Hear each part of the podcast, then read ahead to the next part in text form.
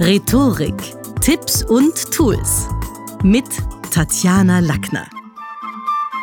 In der heutigen Podcast-Folge geht's ums Argumentieren und da stelle ich dir das Hop-Argument vor.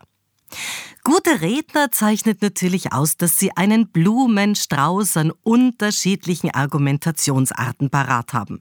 Und das machen wir instinktiv seit unserer Kindheit. Wissen wir, dass wir die Oma anders überzeugt haben als die Mama oder den Daddy oder die Volksschullehrerin.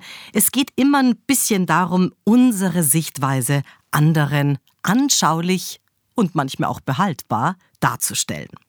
Denn wer nachvollziehbar spricht und dabei auch die anderen Menschen in die eigenen Überlegungen einbindet, der wirkt sympathisch und weltoffen.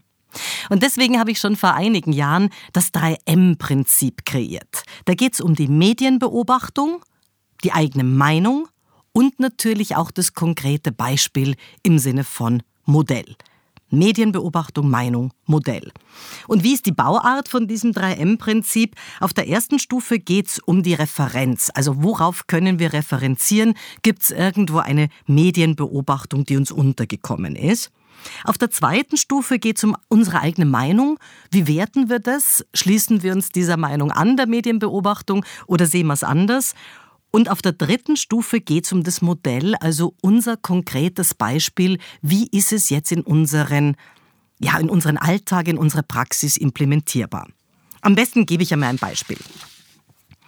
Auf der ersten Stufe sagt zum Beispiel jemand, auf LinkedIn hat eine Personalistin zuletzt dringend eingemahnt, dass High Potentials der Generation Y und Z nicht mehr oldschool angerufen werden wollen moderne Termintools wie, boah, an was denke ich da, Calendly oder auch Join, also Apps zum Beispiel, da kann man den Bewerbungstermin gleich selber einbuchen. Man kann hier seine Unterlagen hochladen und die sind natürlich generationell besser abgeholt, wenn sie das gleich können und nicht, wenn sie in der Arbeit sind und dann angerufen werden.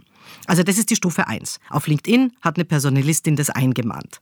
Die zweite Stufe ist jetzt die eigene Meinung zu bringen, im Sinne von, und ich muss der Personalistin recht geben, denn wenn wir über Fachkräftemangel reden, dann geht es nicht nur um den Mangel an jungen Menschen, sondern auch darum, dass wir die falschen Kanäle wählen und die gar nicht bei uns in der Firma mit den richtigen Kanälen abholen. Also ich schließe mich dem an. Und die dritte Stufe wäre jetzt das eigene Beispiel, wie lässt sich es in die Praxis implementieren, zum Beispiel.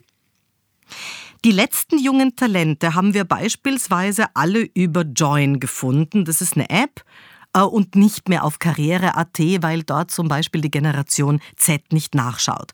Und deshalb würde ich fürs gesamte Unternehmen also schon auch anregen, dass wir frische, zeitgemäße Kanäle für die jeweilige Altersgruppe uns darum kümmern und dort auch die Menschen ansprechen, weil eben auch Generation Y und Z nicht über den gleichen Kanal administrierbar sind. Das heißt, diese drei Stufen werden von Stufen zur Treppe.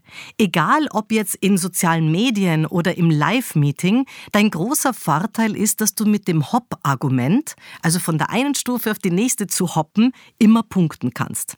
Warum? Zum einen, weil durch die Referenz oder auch mal vielleicht sogar ein Lob äh, zu einem Kommentar von wem anderen sofort bessere Stimmung herrscht. Also wenn man zum Beispiel sagt, ich habe da einen Kommentar gelesen und ich fand das richtig gut oder ein Posting, durch dein Lob entsteht natürlich Vertrauen und man kann sich inhaltlich dann leichter anhängen.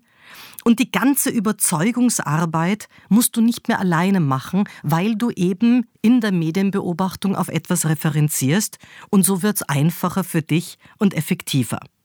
Und wer es dann noch schafft, eine konkrete Brücke zur eigenen beruflichen Wirklichkeit zu bauen, der hat die drei Stufen mit dem Hop-Argument gedanklich zu einer Treppe werden lassen. Vielleicht noch ein Beispiel zum Abschluss. Jetzt machen wir es mal so, dass wir uns überlegen, wir wären in einem Meeting und der Leo hat gerade was gesagt, wo du in der ersten Stufe auf den Leo referenzieren kannst. Ich finde Leos Idee übrigens bemerkenswert und ich schließe mich dem an, denn wenn wir unseren Kunden jetzt schon eine Möglichkeit bieten, mit uns zusammenzuarbeiten und ihre Ideen umzusetzen, dann werden die Kunden allalong zu unseren Co-Coaches. Und genau das ist ja auch in Zukunft das, was die moderne Kundenbeziehung ausmacht. Der konkrete Bedarf wird gedeckt und neue Bedürfnisse erwachen und wir erfahren so auch von den Kunden, wo sie sich ein Folgegeschäft wünschen, was uns natürlich wieder Umsatz garantiert.